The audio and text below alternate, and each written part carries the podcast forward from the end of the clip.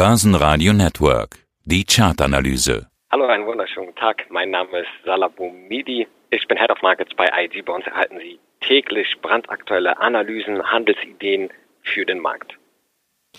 Die Wall Street im Rekordmodus. Dow Jones 30.000, S&P 500 3.638 Punkte. Rekordhoch auch im Nasdaq Composite von 12.236 Zählern. Die Wall Street steuert auf den besten November seit über 90 Jahren zu. Oder andersrum ausgedrückt, die Wall Street mit besten November bisher seit 1928. Ja, ja, wo ist denn da Corona an den Börsen? Corona scheint sozusagen leicht verflogen zu sein. Natürlich mit der Vorsicht leicht verflogen zu sein. Die Impfstoffhoffnung zeigt ja aktuell, dass wir diesen, den Aufwärtstrend, den wir seit Mitte März aufrechterhalten, weiter fortsetzen. Wir haben eine sehr schöne Thanksgiving Rally gerade aktuell wieder sehen können, die wir ja saisonal auch kennen. Jahreszeit typisch ist die Thanksgiving Rally durchaus eine leichte, hat eine durchaus leichte positive Tendenz. Wir sind in einer Jahresendrallye im Schlussquartal Nummer 4 haben wir durchaus immer sehr positive Renditen gesehen. Das kann dieses Jahr durchaus auch weiter so der Fall sein. Also wir sehen, dass wir hier auch eigentlich charttechnisch vor allem weiter steigen. Kleine Skepsis, die ich hier sehe. Wir bilden keine, ja, wirklich neuen Hochs aus in dem Sinne. Also wir haben zwar einen Rekordhoch gesehen, aber der, der Aufwärtstrend lässt ein wenig nach.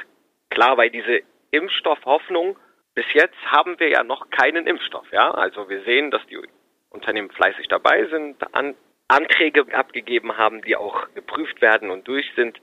Aber einen Impfstoff in den Händen haben wir noch nicht und da bleibt auch natürlich immer noch eine Skepsis. Und wenn das uns enttäuschen sollte, dann kann es auch wieder ganz schnell erstmal zu einer Korrektur kommen. Das klingt interessant. Okay, wir haben erstmal eine Thanksgiving Rallye als Kurstreiber und kann man es vielleicht mit zwei Börsen Karlauern zusammenfassen? Eins, die Börsen haben immer recht und zwei, die Börsen nehmen viel vorne weg. Ist die Welt so einfach zu erklären? An der Börse, das kann ich auch nochmal sagen oder so haben wir es auch gelernt, bepreisen wir natürlich die Zukunft. Und äh, Sie haben es sehr schön gesagt.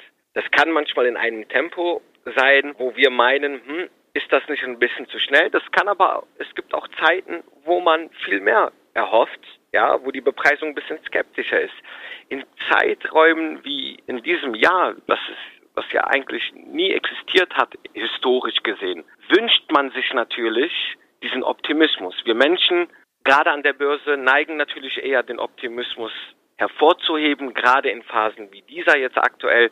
Und das zeigt sich auch an den Märkten. Ne? Das Sentiment ist sehr euphorisch aktuell. Die Volatilität ist nicht niedrig, das darf man auch nicht vernachlässigen.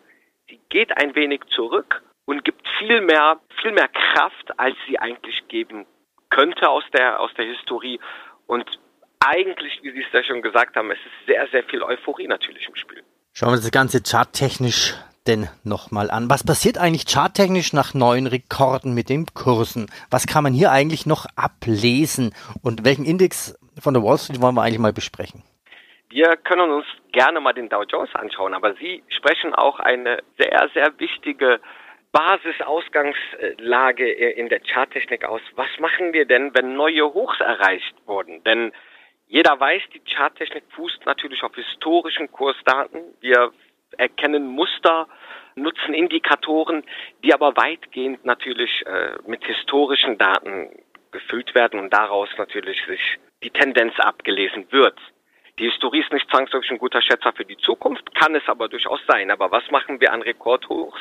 Ja, das ist dann so natürlich die Schwierigkeit für den Charttechniker. Man kann Fibonacci Extensions nutzen. Und wenn wir uns da den Dow Jones mal anschauen, dann projizieren diese schon weitere neue Widerstandsbereiche im Bereich 31.418 oder sogar Richtung 32.002 Punkten.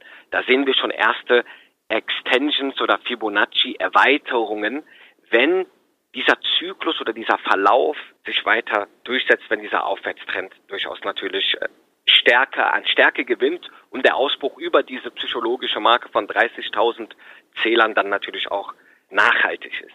Aber, ich muss es immer wieder sagen, klar, wenn wir Rekordhochs erreicht haben, ist es schwieriger mit der Charttechnik umzugehen. Ich erwarte grundsätzlich immer nach einem starken Anstieg vielleicht wie auch im Bitcoin parabolischen Anstiegen und dann noch neue Rekordhochs, dann denke ich immer erstmal an kleine Gewinnabgaben. Jetzt im Dow Jones sieht es anders aus. Wir sind noch in dieser Jahresendrallye.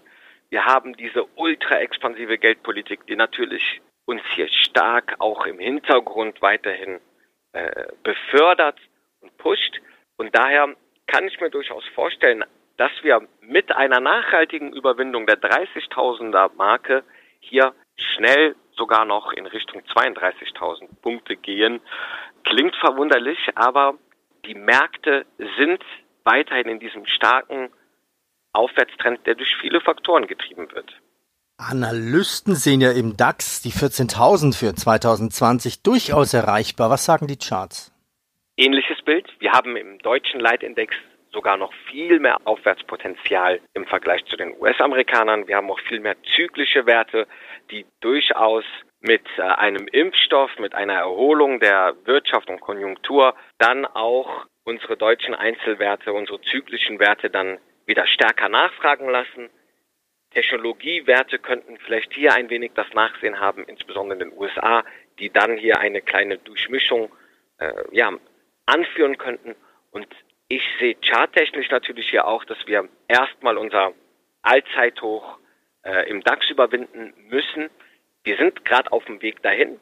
Zögerlich erreichen gerade so die 13.400 Punkte Marke. Die muss jetzt hier nachhaltig durchbrochen werden, um dann erstmal zum ehemaligen Allzeithoch zu gehen. Also hier zum Beispiel beim DAX, da kann man die Charttechnik durchaus noch nutzen. Da bewegen wir uns jetzt kurz an dieser Unterseite dieser Bandbreite, nämlich 13.400 und ehemaliges Allzeithoch. Da müssen wir jetzt uns erstmal weiter bewegen und verteidigen, um im neuen Jahr durchaus dann hier erstmal eine erste Stärke zu sehen. Ich habe vielleicht, das haben wir auch besprochen am Anfang des Jahres, der klassische Januar-Effekt, der dann bald auch wieder ansteht, die ersten fünf Handelstage. Das hatten wir auch besprochen am Anfang des Jahres.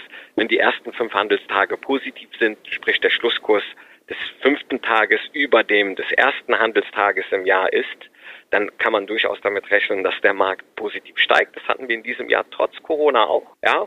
Und das kann vielleicht im DAX dann auch im ersten Quartal durchaus mit einer weiteren euphorischen Marktlage dann stützen und wir könnten hier dann über dem neuen Allzeithoch auch die 14.000 Punkte Marke überwinden. Nächstes Thema Bitcoin. Schauen wir uns Bitcoin an.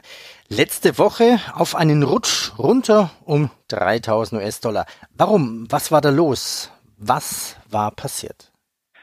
Wir haben Höhen erreicht, die viele nicht erwartet haben, die natürlich auch von der markttechnisch getrieben wurden und jetzt war es natürlich der, der, der Punkt ist angekommen nach so einem parabolischen Anstieg, dass erstmal etwas abgegeben wird. Ich habe es auch gesagt in meinen Analysen zuvor, bei diesen Hochs, wenn die Medien auch natürlich alle stark auf, die, auf den Bitcoin schauen und viel darüber gesprochen wird, sollte man, wenn man die Rallye verpasst hat, tunlichst vermeiden, da jetzt sofort einzusteigen.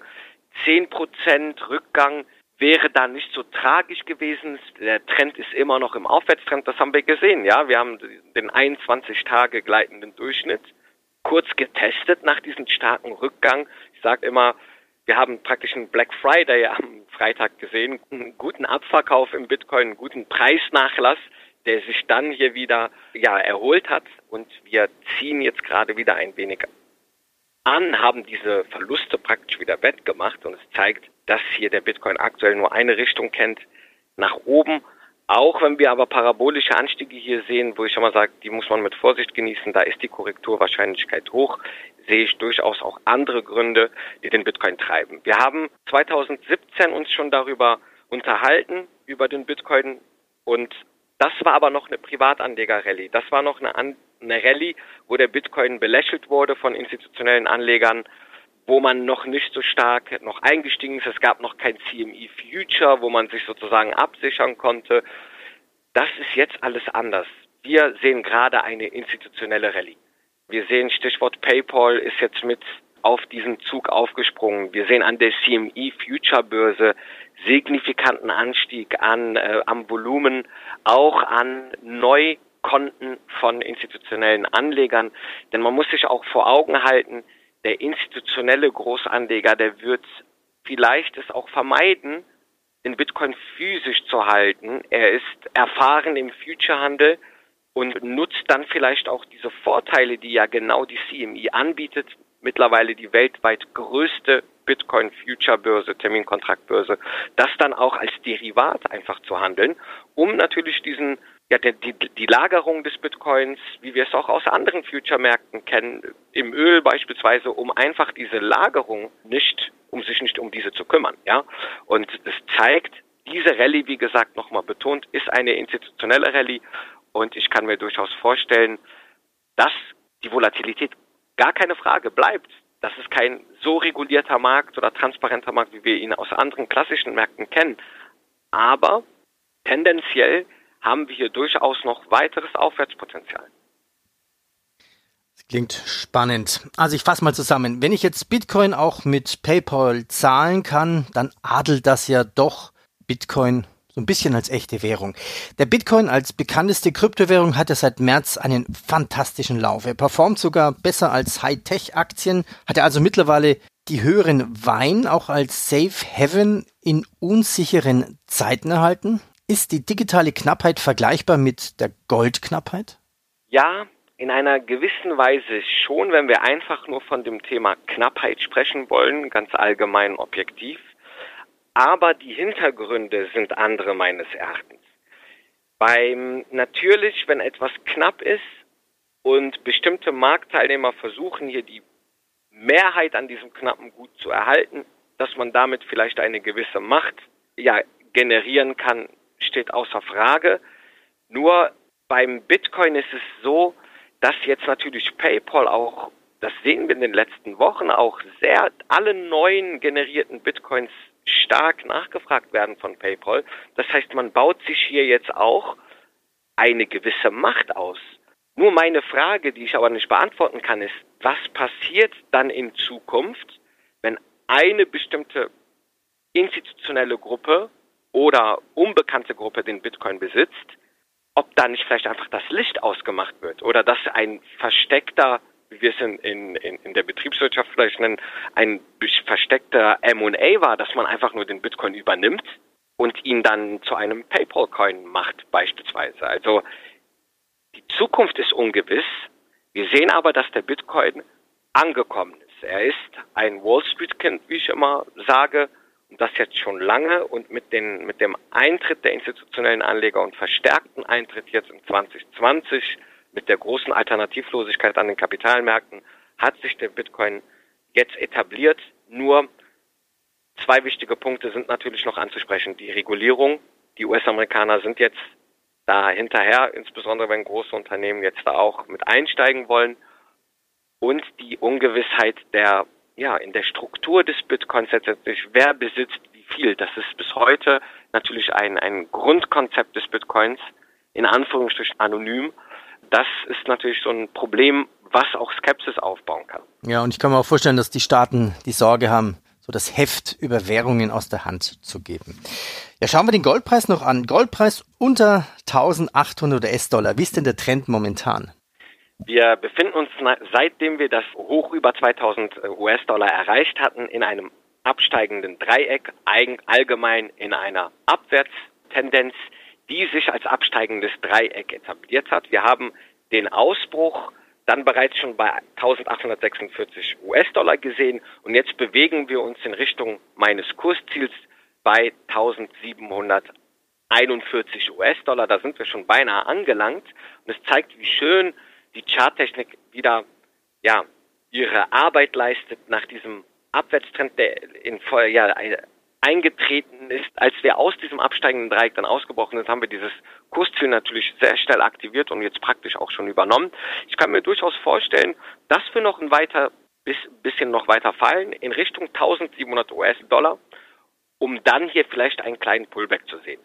Aber einen raschen Anstieg jetzt wieder über die 2000 US-Dollar sehe ich aufgrund dieser euphorischen Stimmung. Der Impfstoff ist da, die US-Wahlen, ja, auch die Sturheit Donald Trumps neigt sich dem Ende zu. Also wir sehen dann freien Weg durchaus für Biden, dass jetzt einfach einige Risikofaktoren nicht mehr so stark sind wie vor vier Wochen und der sichere Hafen hier jetzt ein wenig seine Gewinne oder Marktteilnehmer ihre Gewinne mitnehmen. Aber das Risiko bleibt nicht zu vernachlässigen. Der Brexit, der scheint ja gar niemanden mehr fast zu interessieren und wir geraten in Richtung einer, ja im schlimmsten Fall einer großen chaotischen Situation. Das kann auch wieder alles den Goldpreis natürlich in den nächsten Wochen, Monaten wieder anziehen. Also übergeordnet sind wir in einem starken Aufwärtstrend, den wir in diesem Jahr natürlich nochmal weiter fortgesetzt haben. Kurzfristig gesehen sehe ich aber ein, eine leichte Schwäche im Goldpreis. Herr Bomidi Sala, ich danke dir. Ich habe Ihnen zu danken. Börsenradio Network AG. Das Börsenradio für Broker.